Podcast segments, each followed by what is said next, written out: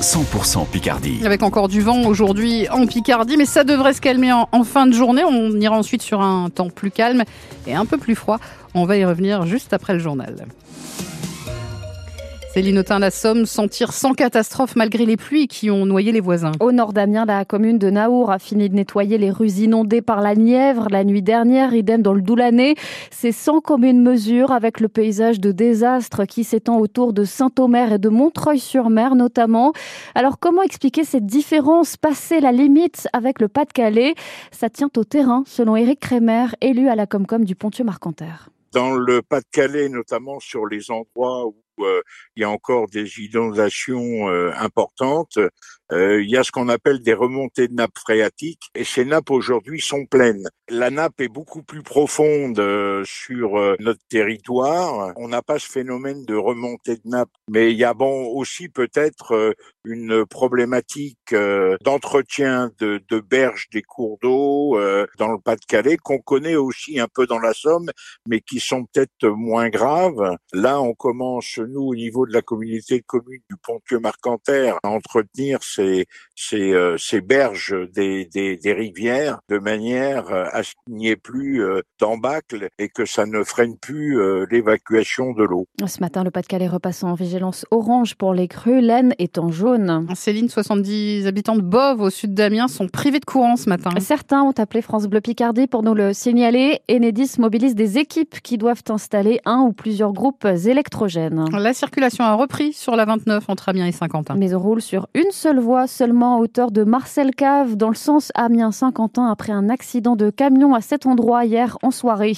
Un cycliste de 61 ans souffre de blessures graves après avoir été renversé sur la D939 hier vers 19h20 à Honbleu, c'est près de Ham. Il est soigné au CHU d'Amiens.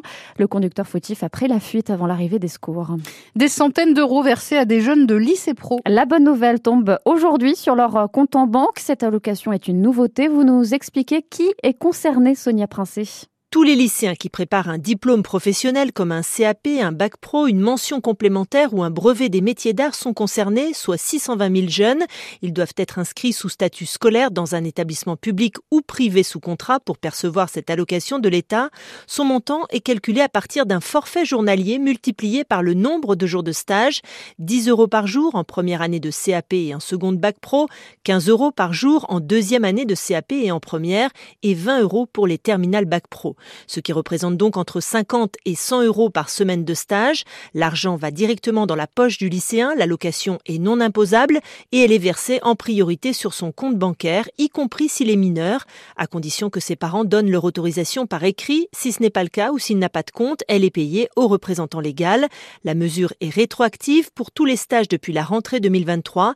Elle est très attendue par les jeunes qui sont en majorité de milieux défavorisés. Plus d'un lycéen sur deux en filière professionnelle a des parents ouvriers ou chômeurs. En attendant l'aide financière au répit promise par le département de la Somme pour permettre aux aidants de partir en vacances, comment s'en sortir quand on prend soin d'un proche diminué par l'âge ou la maladie On vous propose d'écouter le message de Marie-Madeleine, 78 ans. Cette Albertine assiste tous les jours son mari atteint de la maladie de Parkinson. On l'entend dans le prochain journal à 8h30. Une année pleine d'enjeux s'annonce pour l'IVG en France. On va célébrer en novembre les 50 ans de l'adoption de la loi qui dépénalise l'interruption volontaire de grossesse et puis avant, dès la fin du mois, les députés vont examiner le projet de loi pour inscrire la liberté de recourir à l'IVG dans la Constitution française. On va donc beaucoup parler d'avortement et c'est tant mieux pour euh, Lucie Houlbreck, bénévole au planning familial de la Somme. Au planning familial 80, on ne pratique pas les IVG, on n'est pas centre IVG, mais du coup, euh, on donne beaucoup d'informations puisque le planning familial est tellement associé à l'avortement que, euh, évidemment, on va nous poser des questions. Et toutes les questions qu'on a, c'est des questions euh, liées à l'IVG et surtout de mes connaissances. Est-ce que j'ai le droit de faire ça? Est-ce que je peux encore avorter à telle période? Bien sûr, toutes les informations se trouvent sur Internet, mais c'est pas pour ça que les gens y ont accès c'est pas forcément évident. Et surtout, le, plus important, c'est que euh, l'éducation à la sexualité, qui est normalement obligatoire dans la loi, avec des séances obligatoires euh, toute la durée euh, du collège et du lycée, une par an, n'est pas transmise, enfin, elle n'est pas faite. Et on revient sur les deux échéances importantes en 2024 pour l'IVG en France. Dans le reportage de la rédaction, c'est dans 20 minutes. En France Bleu Picardie, presque 8h05, qu'une dizaine de cas de gastro liés aux huîtres dans les Hauts-de-France. Notre région aussi est touchée par ces infections alimentaires qui coïncident avec la contamination de plusieurs parcs ostréicoles par des eaux usées dans le Calvados et le bassin d'Arcachon. Les producteurs de Gironde rencontrent le préfet de région à ce sujet aujourd'hui. Une belle grimace de retour sur l'église de Conti. L'édifice en rénovation depuis deux ans retrouve aujourd'hui sa gargouille mmh. tombée il y a quelques années. C'est une grue qui va la poser. Interdiction donc de passer pendant tout ce temps dans la rue de l'église de 9h à 14h.